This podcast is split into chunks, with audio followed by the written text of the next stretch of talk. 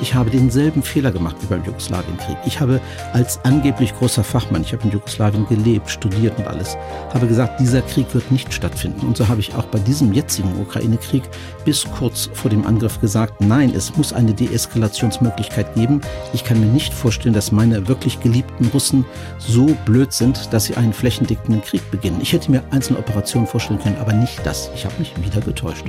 Die blaue Couch, der preisgekrönte Radiotalk, einer unserer Bayern 1 Premium Podcasts. Hören Sie zum Beispiel auch mehr Tipps für Ihren Alltag mit unserem Nachhaltigkeitspodcast Besser Leben. Und jetzt mehr gute Gespräche. Die blaue Couch auf Bayern 1 mit Thorsten Otto.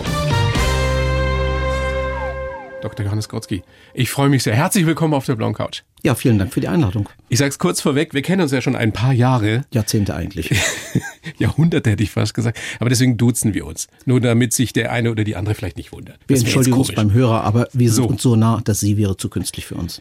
So, in medias res. Johannes, wie hast du die letzten Nächte geschlafen? Schlecht.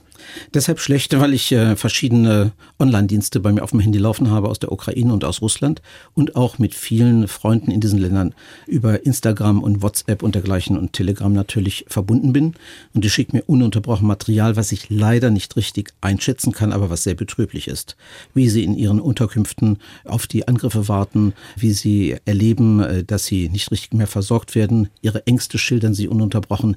Oftmals ist noch nicht die reale Gefahr spürbar, aber die Angst ist spürbar. Wenn du diese Bilder siehst, wenn du die Nachrichten hörst, wenn du mit den Menschen sprichst, kommen da bei dir Erinnerungen an den Jugoslawienkrieg hoch, Unbedingt. wo du es ja selbst erlebt hast, wie das und, ist, Todesangst zu haben? Es ist ja dasselbe und ich habe denselben Fehler gemacht wie beim Jugoslawienkrieg. Ich habe als angeblich großer Fachmann, ich habe in Jugoslawien gelebt, studiert und alles, habe gesagt, dieser Krieg wird nicht stattfinden. Und so habe ich auch bei diesem jetzigen Ukraine-Krieg bis kurz vor dem Angriff gesagt, nein, es muss eine Deeskalationsmöglichkeit geben. Ich kann mir nicht vorstellen, dass meine wirklich geliebten Russen so blöd sind, dass sie einen flächendeckenden Krieg beginnen. Ich hätte mir einzelne Operationen vorstellen können, aber nicht das. Ich habe mich wieder getäuscht. Was ist der Grund dafür, dass sich ein ausgewiesener Fachmann wie du zweimal so täuscht? Weil sich der Krieg einfach jeder Logik entzieht, speziell ein Despot wie Putin? Sich mit logischen Maßstäben nicht messen lässt? Das ist ein rationaler Grund, der ganz einsichtig ist, den du gerade sagst. Es gibt einen anderen, das ist ein emotionaler Grund, nämlich meine extrem große Zuneigung zu Osteuropa und zu diesen Ländern und ich möchte einfach nicht, dass diese von mir geliebten Russen, Serben, Kroaten, Ukrainer und dergleichen gegeneinander Krieg führen und Feinde werden. Ich will es einfach nicht. Ich glaube, das ist das emotional noch tiefere bei mir. Deswegen ist es ja auch so schwer, weil da so viel Emotionalität drin ist, da vorherzusagen, was jetzt auf uns zukommt, wie das wirklich weitergeht. Mein zehnjähriger Sohn, Johannes, der heißt Nick, der hat mich heute früh gefragt, Papa, kommt der Krieg auch zu uns? Und ich habe mich hingestellt, wie als Papa sich das so gehört, habe gesagt, nein, auf keinen Fall. Habe ich mich da zu weit aus dem Fenster gelehnt? Ich glaube schon, dass man den Kindern jetzt nicht sagen muss, der Krieg kommt zu uns, aber der Krieg ist eine Realität. Und es gibt etwas, was mich zutiefst betrübt und auch beschäftigt. Ich wage das gar nicht zu sagen. Im Moment hat Putin ja auch mit Atomwaffen gedroht. Das hat er eigentlich schon ist bei der. Ist das eine ernst gemeinte Drohung? Ich bin bei Putin mir nicht mehr sicher, was ist ernst und was ist einfach nur sozusagen eine leere Drohung. Ich glaube nicht bei ihm mehr an leere Drohungen. Ich habe sogar eine andere Vermutung. Sollte die Ukraine schnell kapitulieren, was aber nicht so schnell passiert ist, aber irgendwann wird die russische Armee die Ukraine platt machen können, und die NATO wird nicht eingreifen, dann wird er Nadelstiche gegen die NATO probieren. Und zwar in Estland zum Beispiel bei Narva, da gibt es russische Siedlungsgebiete. In Lettland gibt es noch viele Russen, die übrigens auch nicht lettische Staatsbürger sind, sondern einen Pass als Nicht-Staatsbürger haben, was auch so ein dauernder Stein des Anstoßes ist. Und in Litauen, also in den drei baltischen Staaten. Und was ist, wenn Putin glaubt, er könnte die NATO reizen und dort die Russen befreien? Und dann hätten wir eine Eskalationsstufe Artikel 5 NATO-Vertrag wissen wir alle, wenn die erste Rakete über eine NATO-Grenze geht oder der erste Panzer rollt, das ist so, als würde das Weiße Haus angegriffen. So weit sind wir Gott sei Dank noch lange nicht. wir wollen es auch nicht beschwören, aber ich bin absolut du unsicher. Du siehst es als realistische Möglichkeit an. Ja. Ähm, so wie Putin im Moment von seiner Verfassung ist und wenn man jetzt seine letzten zwei, drei Auftritte in Ruhe angeschaut hat, merkt man, dass er fast psychopathische Züge entwickelt hat. Lass uns gleich noch ein bisschen ausführlicher über die Persönlichkeit äh, Putin sprechen. Als ich heute Mittag in den Sender gefahren bin, stand ich an der Ampel neben einem Auto mit ukrainischem Kennzeichen. Und auf dem Beifahrersitz saß eine Frau mit dem Handy in der Hand und mit Tränen in den Augen. Und ich habe mir so versucht vorzustellen, wie das ist, wenn du jetzt Freunde, wenn du Familie dort in, in Kiew zum Beispiel hast, diese Bilder siehst, aber nichts tun kannst. Ich habe Gänsehaut gekriegt. Jetzt bist du jemand, der das ja erlebt hat, der weiß, wie es ist, wenn du wirklich in, in Lebensgefahr bist, in Todesangst bist. Damals in Jugoslawien. Jugoslawien, Ljubljana. Ja, natürlich, du erinnerst dich daran. Ja, ich habe ja eine denkwürdige Aufnahme gemacht damals, als ich das erste Mal in einem Bombenangriff drin war und ich wusste nicht, ob ich zurückkomme, war dann verschüttet in so einem Keller und habe dann meinen Kindern die letzten Worte auf Band gesprochen. Die habe ich jetzt erst nach so vielen Jahren meinem ältesten Sohn als einzigen gegeben. Kannst du uns sagen, was du da drauf gesprochen hast? Ja, ich habe mich, ich habe mich von meinen Kindern verabschiedet. Das ist furchtbar, wenn man daran denkt. Stell dir vor, du hast Kinder und du weißt, du kommst möglicherweise nicht wieder raus und du sagst wirklich etwas und ich habe ihnen gesagt, es kann sein, dass es das Letzte ist, was sie von ihrem Papa haben, nämlich dieses Tonband in der Hoffnung, dass es irgendwo gefunden wird. Ich hatte immer als Journalist im Kriegseinsätzen ein kleines Gerät dabei, ein Aufnahmegerät, alte Diktiergeräte natürlich, immer ausreichend Batterien und habe erst ganz sachlich geschildert, was um mich herum passiert war und dann habe ich auch mal darüber nachgedacht, dass ich ja ein Teil dessen bin, was ich dort schildere. Und das ist etwas, was mich jedes Mal, wenn ich dran denke, wieder also wirklich erfasst, weil ich wusste, es hätte sein können, dass das das Ende war. Ich war später übrigens noch in viel gefährlicheren Situationen. In Mostar bei einem Angriff auch äh, bin ich in eine ganz schreckliche Situation geraten. Da haben mich dann Soldaten gerettet, weil die mich aus dem Angriff heraus weggezogen haben und dann ist vor mir alles zusammengestürzt. Das wäre noch schlimmer gewesen, aber da war ich schon trainiert, war darauf vorbereitet und wusste, worauf ich mich einlasse. Das andere, ich war einfach nicht vorbereitet, als Kriegsreporter zu arbeiten. Das ist das Grauen des Krieges, dessen sich Gott sei Dank die meisten, die allermeisten von uns nicht vorstellen können, was aber gerade Realität ist in Europa. Ja, und äh, das, was jetzt wir dort erleben, ist ja das gleiche Grauen. Wenn du dich vorstellst, diese jungen Burschen, 18, 19 Jahre, die von russischer Seite dort einmarschieren müssen, zum Teil gar nicht wissen, was sie dort vor sich haben, dann diese anderen Menschen, die gar nicht mal organisiert sind, die jetzt schnell bewaffnet werden, in Straßenkämpfe sich verwickeln und versuchen, etwas zu verteidigen, von dem nicht klar ist, ob sie tatsächlich es schaffen. Deshalb ist meine Prognose, dass es zwar einen langen Untergrundkrieg geben wird, dass aber die Armee, die russische Armee, wenn sie will, natürlich das Land platt machen kann. Wir werden gleich drüber sprechen, Johannes, äh, was der Westen tun kann, um äh, Putin zu stoppen, ob er überhaupt was tun kann. Aber hätten wir es denn vorhersehen können, vorhersehen müssen, was da passieren würde? Leider ja.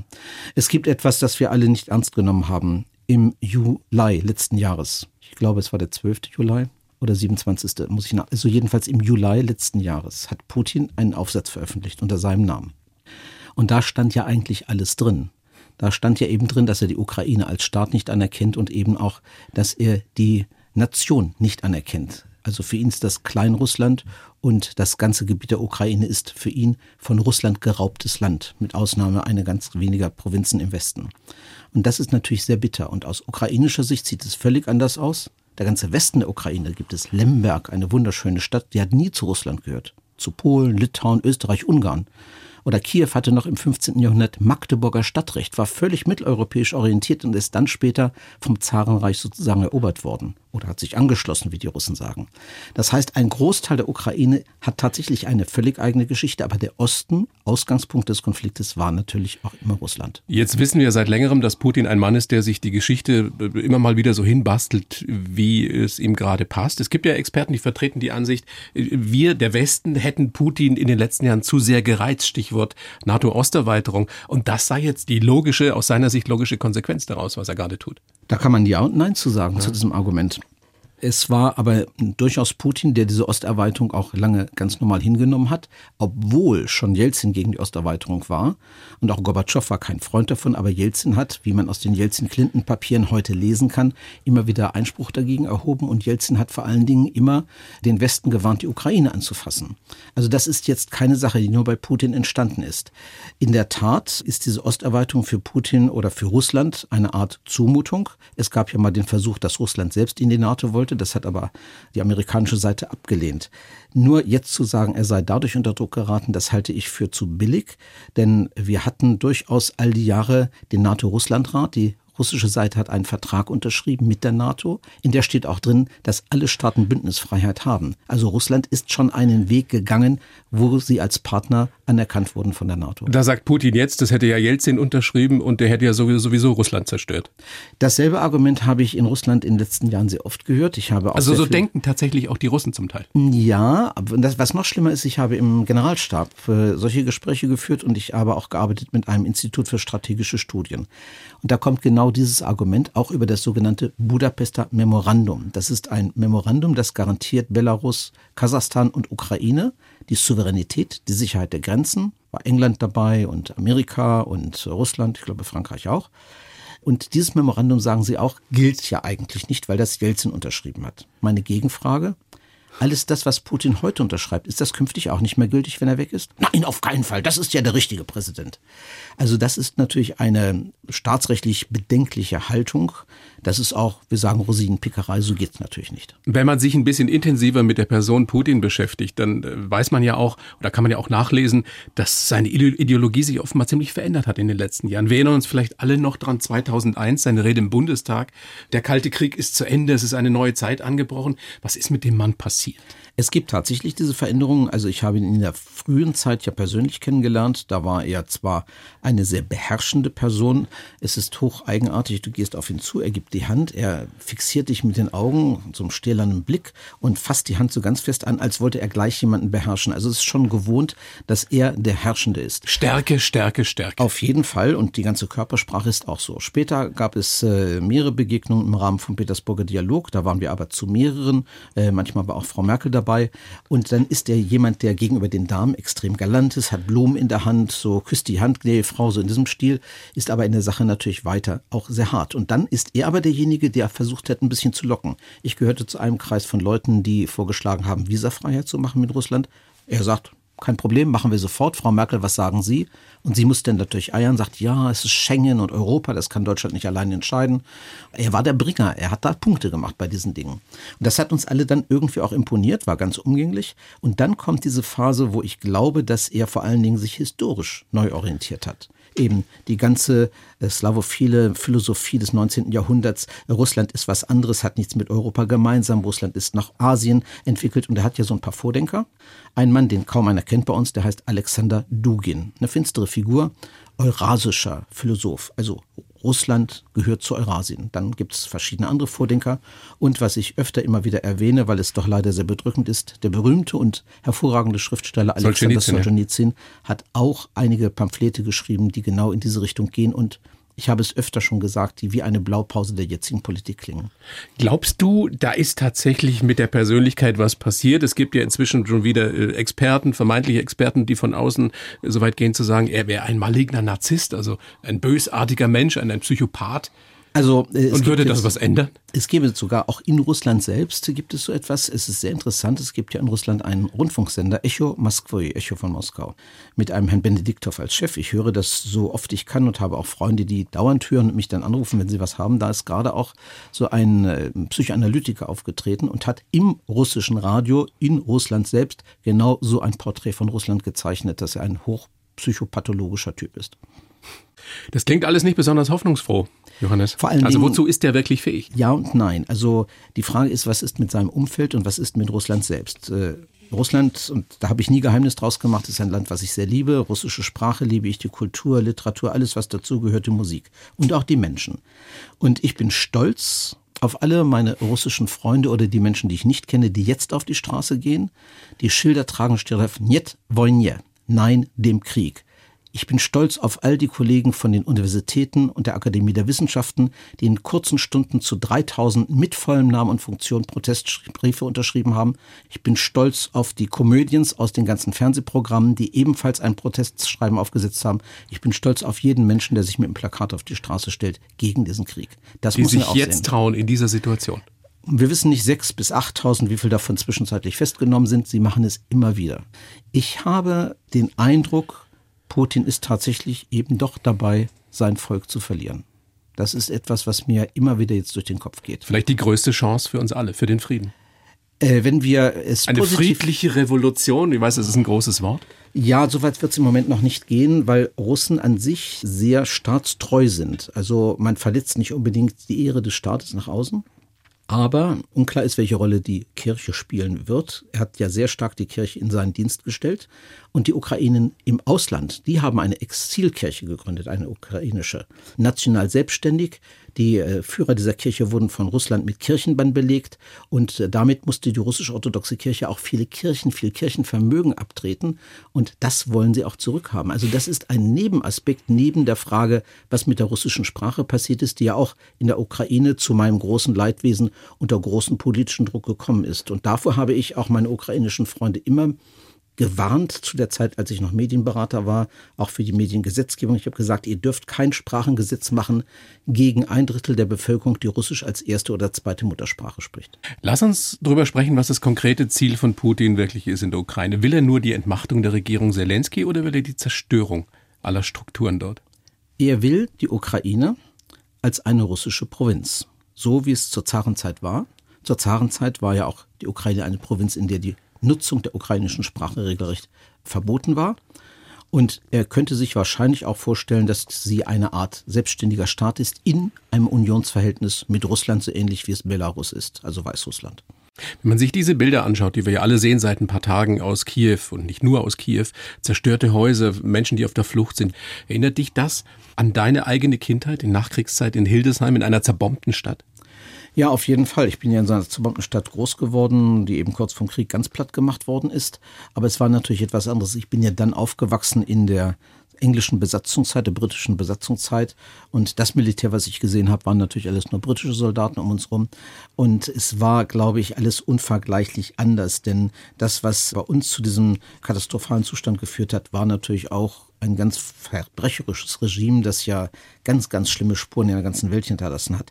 Soweit sind wir natürlich mit Putin nicht, obwohl es viele Leute gibt, auch in Russland, die diese ähnliche Verhaltensweise wie zu Hitler eben jetzt auch dem Putin unterstellen. Ich denke doch, dass die Erziehung als Geheimdienstagent, diese KGB-Erziehung, ihn zu einem ganz starken Freund-Feind-Schema geprägt hat. Und jemand, der nicht mit ihm ist, ist eben gegen ihn. Ich glaube nur nicht, Stärke und Schwäche. Ja, Deswegen macht es ja vielleicht auch wenig Sinn, mit ihm zu verhandeln. Es gibt keinen Ausgleich. Deshalb wird er auch nie Demokrat sein können. Denn Demokratie bedeutet ja auch Kompromisse mit jemandem einzugehen, der eine andere Meinung hat als ich. Demokratie bedeutet, dass ich eben nicht alles durchsetzen kann, wie ich es für richtig halte. Aber das ist aus meiner Sicht für ihn fast undenkbar. Können wir denn von den Verhandlungen jetzt zwischen Russland und der Ukraine irgendetwas erwarten? Ich bin kein Prophet. Ich wage überhaupt gar nicht äh, daran zu denken, wie das laufen soll. Die erste Vermutung war von mir, dass man Verhandlungen an einen Ort verlegt, wo Zelensky, der ukrainische Präsident, leicht gefangen genommen werden kann. Auch der russische Außenminister Lavrov hat in einer sehr denkwürdigen, weil nämlich wirklich perfiden Pressekonferenz geredet, dass Zelensky und seine Regierung beseitigt werden müssten. Da hatte ich diese Sorge. Jetzt ist es ja nicht ganz äh, so weit weg von der Ukraine. Und ich nehme an, dass Sie einen Unterhändler mit Abramowitsch bekommen, der selbst äh, ganz starke Wurzeln ja in England geschlagen hat da könnte vielleicht irgendetwas rauskommen, aber ich bin mir so unsicher. Ich wage immer gar kein Urteil, außer dass ich diesen absoluten Machtanspruch von Putin sehe, der uns alle dermaßen unter Druck setzt, dass wir aufbüssen müssen, dass er nicht auch noch gegen uns losschlägt. Wenn wir auf die Sanktionen gucken, zu denen sich ja der Westen zunächst sehr mühsam und dann doch recht geschlossen durchgerungen hat, sind Waffenlieferungen an die Ukraine, finanzielle Unterstützung, Embargos, Sanktionen gegen Russland, das Einfrieren von Konten wirklich geeignet, um mittelfristig Putin zu stoppen? Reicht das aus? Ja, es gibt für jeden Russen, will ich mal so etwas pauschal sagen, ein ganz interessantes Merkmal. In den ganzen Läden und in den Straßen waren früher immer Schilder, da war der Wechselkurs zu Dollar und Euro gestanden für den Rubel. Das ist weitgehend abgebaut, aber trotzdem, darauf schaut jeder. Und heute ist der Rubel, der eigentlich mal 40 Rubel zu einem Euro war, gefallen auf 120 Rubel zu einem Euro. Also ist eine wahnsinnige Geldvernichtung passiert, gerade für die, die dieses Geld an Analogie zu den westlichen Währungen sehen. Das macht viele Menschen auf einmal völlig unsicher und sagen, der Mann ruiniert ja nicht nur die Ukraine, der ruiniert auch uns. Ich glaube, das spüren die Menschen. Embargo werden sie lange aushalten können. Russland wird seine äh, Energiegüter nach China verkaufen. Die haben einen riesigen Energiehunger. Jede Sanktionsmaßnahme ist bislang gebrochen worden. Denn daran verdienen ja viele Leute, auch im Westen, das darf man nie vergessen, bei allen Sanktionen. Mhm. Also insofern weiß ich nicht, ob das wirklich hilft. Ich glaube, schlimmer ist die Abschottung, dass man nicht mehr frei reisen kann. Schlimmer ist vielleicht auch, dass die Oligarchen von ihrem Vermögen im Westen getrennt werden. Aber wir haben eine Ausnahme. Die Schweiz hat ja ganz klar erklärt, dass jeder Russe weiter an sein Geld in der Schweiz rankommt. Ich höre gerade in der Sekunde aus der Regie, dass die Schweiz sich jetzt doch den EU-Sanktionen anschließt. Das wäre dann natürlich eine Einschränkung, die wirklich wehtun könnte. Auch der Ausschluss aus dem Bankenkommunikationsnetzwerk SWIFT? Ich bin zu wenig Fachmann, um einzuschätzen, äh, welche Einschränkungen es dabei gibt. Ich habe gerade aus der Ukraine von einem guten Freund dazu ein Posting bekommen, der gesagt hat, das ist Heuchelei, was ihr macht, denn ihr nehmt es ja nicht wirklich ernst. Ihr habt Hintertüren offen gelassen. Hintertüren offen gelassen heißt, dass wir auch noch unsere Rechnung bezahlen wollen. Und wir haben ja rund um die Uhr in den Nachrichten gehört, zu welchem Ausmaß wir von russischer Energie abhängig sind. Kohle, Erdgas, Erdöl. Alles zusammen ungefähr 45 bis 50 Prozent unseres Bedarfs. Das können wir gar nicht so schnell woanders her ersetzen. Und das ist wohl auch, grob gesagt, unser Pferdefuß. Trotzdem glaubst du, dass Putin überrascht ist von der ja doch vorhandenen Konsequenz und dem Zusammenhalt des westlichen Bündnisses? Ich glaube, dass eher sein Umfeld überrascht ist als er selber. Weil Putin, also ich sage nochmal, man muss sich die letzten Fernsehaufzeichnungen anschauen, weil Putin inzwischen, ich glaube, die Welt nicht mehr wahrnimmt. Aber sein Umfeld wird jetzt wach. Das ist Spekulation, aber auch das konnte man schon lesen, dass er vielleicht tatsächlich schwer krank ist, todkrank ist und dass er sozusagen an seinem Vermächtnis arbeitet und nach mir die Sintflut sein, sein Credo ist gerade? Also ich spekuliere nicht über mögliche Krankheiten. Jeder, der ihn ansieht, sieht, wie er sich äußerlich verändert hat. Er ist ja aufgedunsen. Klassischerweise würde man sagen, das sind Folgen von Cortisonbehandlungen, hätte man früher gesagt. Das wissen wir alles nicht. Da Kann auch ja nur der ein oder andere Wodka zu viel sein. Das glaube ich nicht. Der ist kein Trinker gewesen. Also das halte ich für eher unwahrscheinlich. Das war Jelzin in hohem Maß. Der ist ja auch öffentlich getorkelt. Aber Putin hat es solche Blößen nie gegeben. Und dann fällt auch auf, er hat ja früher so körperliche Ambitionen gehabt, so mit nackten Oberkörper ja, zu zeigen, wie stark er ist. Und ins Wasser zu springen vor allem. Das ist ja alles vorbei. Er setzt ja nicht mehr seinen Körper so ein als Show-Element des starken Überlegenen. Er setzt seine Mimik ein und die ist fast starr. Und dazu dieses einfach nicht wahrnehmen, was um mich herum ist. Er hat grob gesagt so eine Art Tunnelblick auch bei diesen ganzen Fernsehansprachen, auch gegenüber seinen Leuten. Was er weiter beibehalten hat und noch mehr ausgebaut hat, ist eine unglaubliche Ironie. Er kann ja auch sehr witzig sein, aber er kann bitter ironisch sein. Zynisch aber auch. Zynisch und damit stellt er sogar seine engsten Mitarbeiter bloß. Jetzt haben wir über Putin gesprochen, wir haben über den Westen gesprochen, was wir tun können, wir haben darüber gesprochen, wo das vielleicht auch alles herkommt. Worüber wir noch gar nicht gesprochen haben, Johannes, welche Rolle spielt denn eine andere Weltmacht, die Chinesen? Das ist wohl die schwierigste Frage überhaupt. Ähm, China ist ja kein Wunschpartner für Russland. Es gab in früherer Zeit einen Witz, den kennen fast die meisten Menschen bei uns, aber er ist so gut, dass man ihn immer wieder erzählen muss. Zur Zeit des äh, sowjetischen Generalsekretärs Aufregung im Politbüro, Generalsekretär kommen, auf dem Kreml sitzen Leute, die auf dem Roten Platz sitzen, Menschen, die essen. Oh, lass ja doch essen. Nein, ist doch verboten und überhaupt. Komm, ist egal. Es kommen immer mehr. Dann soll die westliche Presse drüber schreiben, wie gut es uns geht. Generalsekretär, komm, wir tragen dich raus. Der Platz ist voll mit Menschen. Ja, was ist denn so schlimm daran? Sie essen mit Stäbchen. Und dieser Witz war immer genutzt worden als Beispiel für die China-Angst der Russen.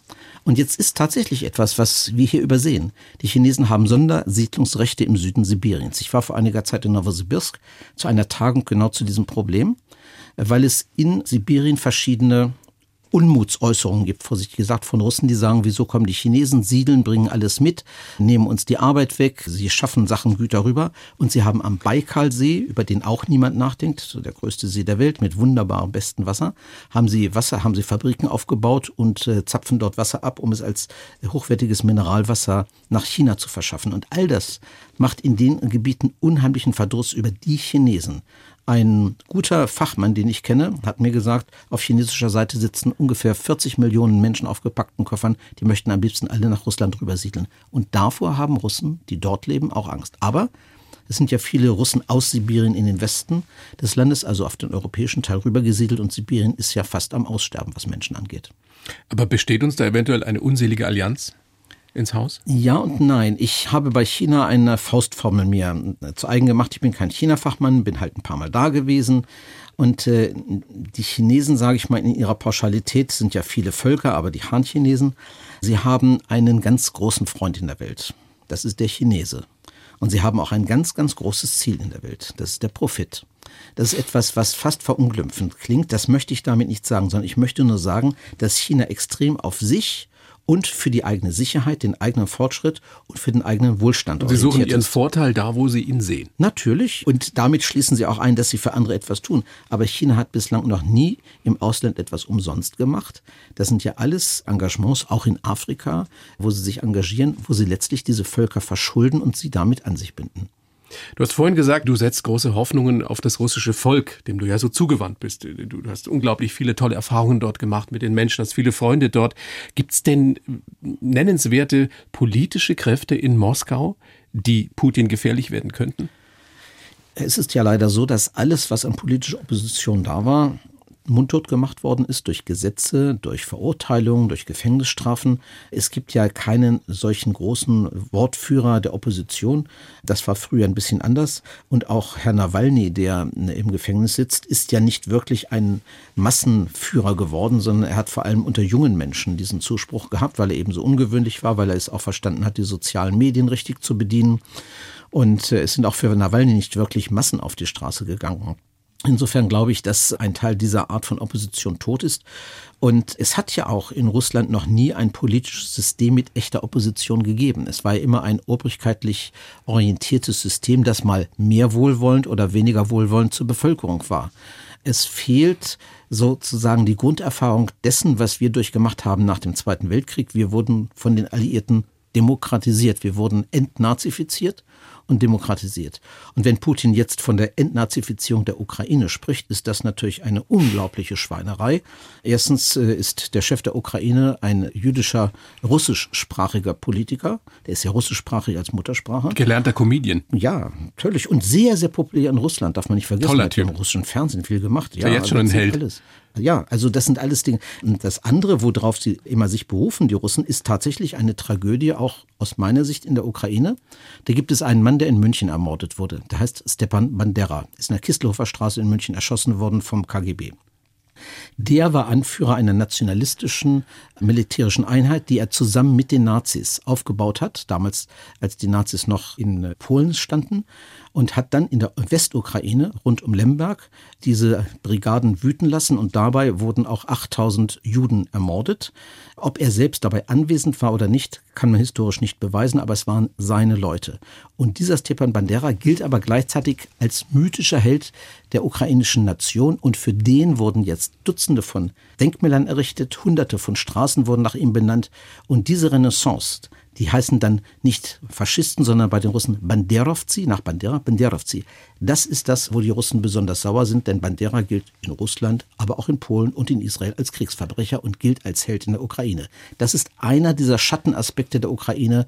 Der andere ist natürlich die Sprachengesetzgebung. Hm. Nochmal, damit wir das wirklich auseinanderklamüsern, weil ich glaube, es ist ganz, ganz wichtig. Die Mehrheit der Russen ist logischerweise auch gegen diesen Krieg. Ich glaube, du musst es auch nochmal auf den Punkt bringen, da muss wirklich zwischen dem politischen System und diesem großartigen Land und den Menschen dort drin. Es gibt ja ein Institut, das ich sehr schätze, Levada-Institut. Die haben schon Umfragen gemacht, wie das immer ist. Natürlich schwierig, repräsentativ, hoffentlich. Und sie sagen, weniger als die Hälfte der Russen unterstützen diesen Krieg. Das hat Echo Moskwy, also ein normaler zugelassener Sender in Moskau, der nicht regierungstreu ist, hat das so gemeldet und dem folge ich, dem glaube ich auch.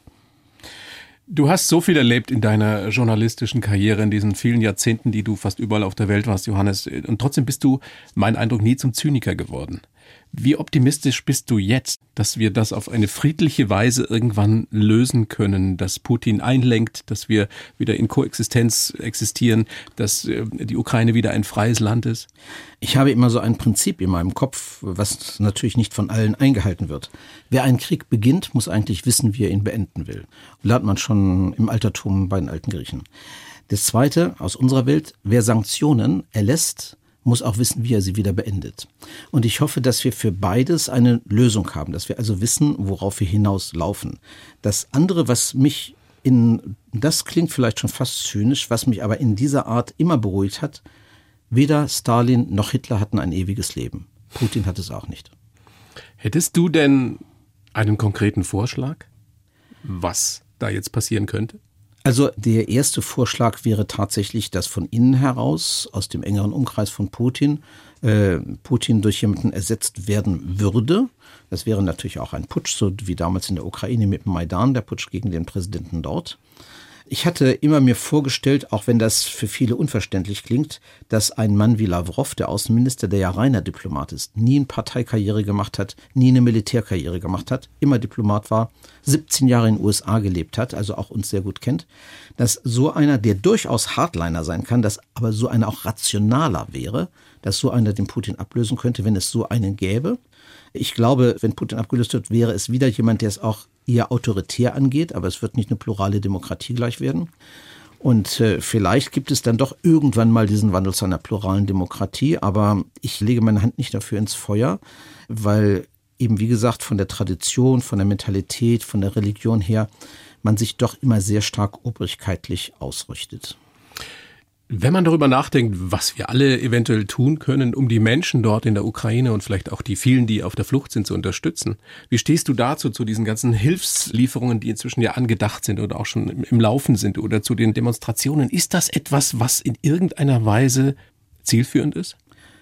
Da gibt es ja verschiedene Bereiche. Das eine, was du vorhin schon erwähnt hast, Waffenlieferungen. Ich war grundsätzlich zunächst mal dagegen und habe mich dann auch an Frau Merkel orientiert, die auf der Sicherheitskonferenz in München, als das Ganze begann, damals mit dem nach dem Maidan gesagt hat, keine Waffenlieferungen in Krisengebiete und die ukrainische Frage können wir nicht gegen Russland, sondern nur mit Russland lösen. Und das war so meine Linie damals auch. Das hat sich aber dann leider auch nicht durchgesetzt und hat sich auch nicht bewährt. Heute doch Hilfslieferungen natürlich jede Menge. Die Leute müssen ja irgendwas haben, wovon sie essen können, wovon sie was bezahlen können. Was mich am meisten gerührt hat, ist, dass die Staaten in Europa bei der Europäischen Union, die ja sonst Flüchtlingen gegenüber eher verschlossen sind, gesagt haben, wir tragen das mit, dass alle kommen können, keiner muss einen Asylantrag stellen, wir akzeptieren diese Menschen. Was mich genauso gerührt hat, ist, dass zum Beispiel unsere Telekommunikationsunternehmen sagen, alle Kommunikation in die Ukraine ist kostenfrei ja. und die Deutsche Bahn schafft sogar die Leute kostenfrei eben von der ukrainischen Grenze aus Polen nach Deutschland. Das sind alles Zeichen der Solidarität, die in der Ukraine natürlich sehr, sehr wahrgenommen werden. Das Problem ist der Riss, der jetzt durch die Gesellschaft geht. Männer zwischen 18 und 60 oder 68, glaube ich, dürfen nicht ausreisen. Die müssen an der Grenze zurückbleiben. Die anderen können kommen. Das andere, was viele Ukrainer nicht verstehen, die flüchten, dass an der Grenze die ukrainischen Behörden einen wahnsinnigen bürokratischen Aufwand machen mit jedem Pass, den sie kontrollieren, dass dadurch kilometerlange Schlangen entstehen und die Leute manchmal 60 Stunden warten, ehe sie über die Grenze kommen. Aber sie sind hier willkommen. Das sollten wir vielleicht auch nochmal dazu sagen. Sehr, zumal ja, also was wir wenig sehen, in Polen leben ja schon sehr viele, ich glaube über eine Million Ukrainer, schon auch als Gastarbeiter. Die Sprachen sind sehr, sehr nah, also Polnisch und Ukrainisch, die verstehen sich quasi miteinander. Und das ist also nicht mal so weit wie Niederländisch und Deutsch voneinander, die beiden Sprachen dann äh, sind sie bei uns natürlich willkommen. Und äh, das andere ist, es gibt ja auch sehr, sehr viele Verbindungen bis hin zu Ehen mit äh, Menschen aus der Ukraine. Und sie sind natürlich Menschen der mitteleuropäischen Kultur und damit äh, problemlos integrierbar, weil sie nicht erst irgendwie was Kompliziertes lernen müssen, zumal viele Ukrainer oft schon Englisch sehr gut sprechen, viele auch Deutsch gelernt haben. Also da gibt es natürlich in der Hinsicht, glaube ich, überhaupt gar keine Probleme. Johannes, bedanke mich sehr bei dir für das Gespräch. Ich danke für deine für profunden und fundierten Kenntnisse und deine emotionale Art auch darüber zu sprechen. Ähm, wünsche dir alles Gute, bleib gesund. Und wenn wir uns das nächste Mal hier treffen, dann sprechen wir über den Frieden in der Ukraine. Das wünsche ich mir. Vielen Dank. Die Bayern 1 Premium Podcasts. Zu jeder Zeit, an jedem Ort. In der ARD Audiothek und auf bayern1.de. Bayern 1 gehört ins Leben.